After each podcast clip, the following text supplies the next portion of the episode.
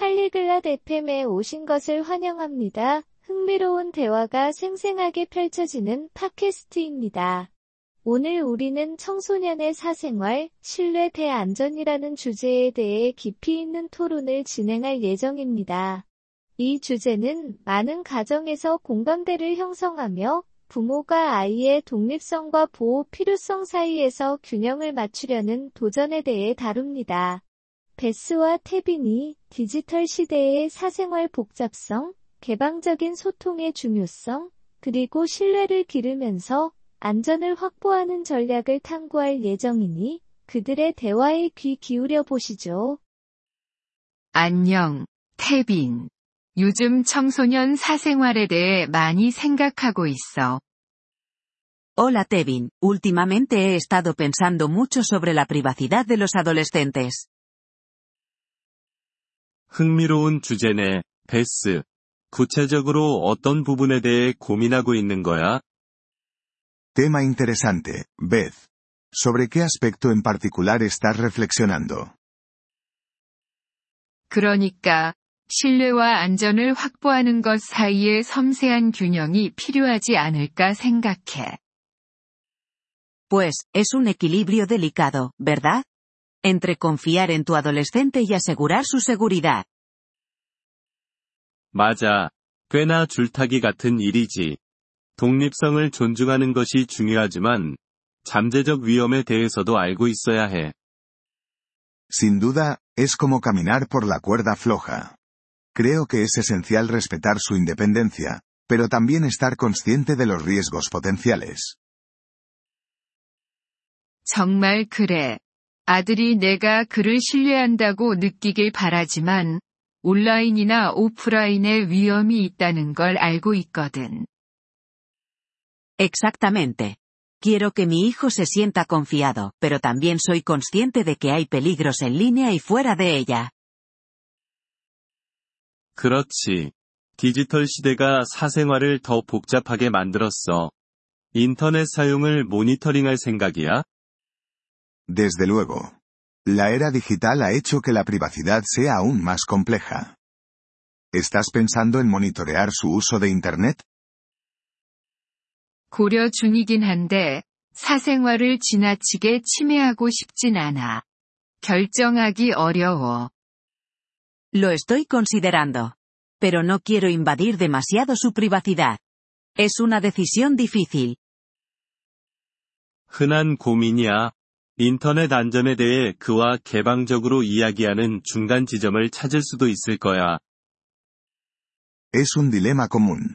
Quizás puedas encontrar un punto medio teniendo conversaciones abiertas con él sobre la seguridad en Internet. 좋은 생각이야. 온라인 경험에 대해 자유롭게 이야기할 수 있는 환경을 만드는 것도 도움이 될 것 같아. Eso es un buen punto. Fomentar un ambiente donde pueda hablar libremente de sus experiencias en línea podría ser beneficioso. 물론이지. 명확한 기대치와 경계를 설정하는 것도 중요해. 너의 걱정에 대해 그와 이야기해 본 적 있어? Definitivamente. También se trata de establecer expectativas y límites claros. ¿Has hablado con él sobre tus preocupaciones? 아직 깊이 있게는 아니지만, 할 계획이야. 내가 어디서 오고 있는지 이해하는 것이 중요하다고 생각해. No en profundidad, pero planeo hacerlo. Creo que es importante que entienda de dónde vengo. 물론이지. 그리고 이건 단지 통제에 관한 것이 아니라, 현명한 결정을 내릴 수 있도록 교육하는 것에도 관한 거야. Por supuesto. Y recuerda, no se trata solo de controlar, sino también de educarlo para que tome decisiones inteligentes.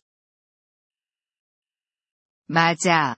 그들을 권한을 부여하는 것에 대해서도 생각해야겠어. Es verdad. Supongo que también se trata de empoderarlos. 정확히. 비판적 사고 능력을 가르치면 그들 스스로 사생활 문제를 해결할 수 있을 거야. Exactamente. enseñarles habilidades de pensamiento crítico les ayudará a navegar por sí mismos los problemas de privacidad. 내 딸과도 이런 문제를 겪어본 적 있어? ¿Has tenido que lidiar con esto con tu hija? 응. 우리도 도전을 겪었어. 하지만 개방적인 소통이 정말 중요했어. Sí, hemos tenido nuestros desafíos. Pero la comunicación abierta realmente ha sido clave para nosotros. 잘 작동했던 구체적인 전략이 있었니? ¿Tienes alguna estrategia específica que te haya funcionado bien? 하나는 집에서 기술 없는 시간을 정해두는 거였어. 그래서 가족에게 집중할 수 있게 했지. Una cosa que funcionó fue establecer horarios libres de tecnología en casa, para poder enfocarnos en la familia. 정말 좋은 아이디어 같아. 대면 소통을 더 많이 할 수 있게 격려하는 거니까. Eso suena como una gran idea. Fomenta más interacción cara a cara. 그래. 그리고 그들의 사생활을 존중하는 동시에 그들의 안녕을 신경 쓴다는 것을 보여주는 좋은 방법이야. Definitivamente, y es una buena manera de mostrar que respetas su privacidad a la vez que te preocupas por su bienestar. 맞아. 필요에 따라 균형을 찾고 조정하는 것 같아. Cierto.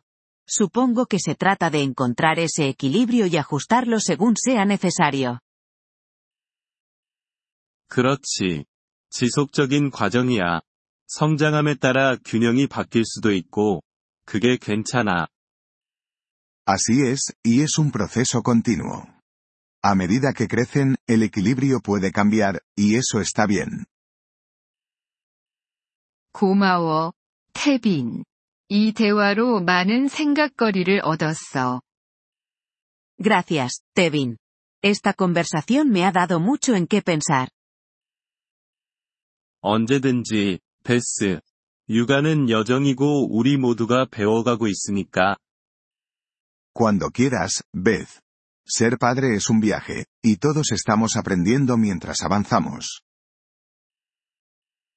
정말 그래. 이해심과 유연성을 갖고 접근해 볼게. En efecto. Intentaré abordar esto con comprensión y flexibilidad. 그게 바로 자세야. 그리고 언제든 이야기하거나 아이디어를 교환하고 싶을 때 나한테 연락해. Ese es el espíritu. Y si alguna vez necesitas hablar o intercambiar ideas, aquí estaré. 정말 고마워, 태빈. 대화를 계속 열어두자. Lo aprecio, Tevin. Mantengamos el diálogo abierto. Le agradecemos su interés por nuestro episodio. Para acceder a la descarga de audio, visite polyglot.fm y considere la posibilidad de hacerse miembro por solo 3 dólares al mes. Su generoso apoyo será de gran ayuda en nuestro viaje de creación de contenidos.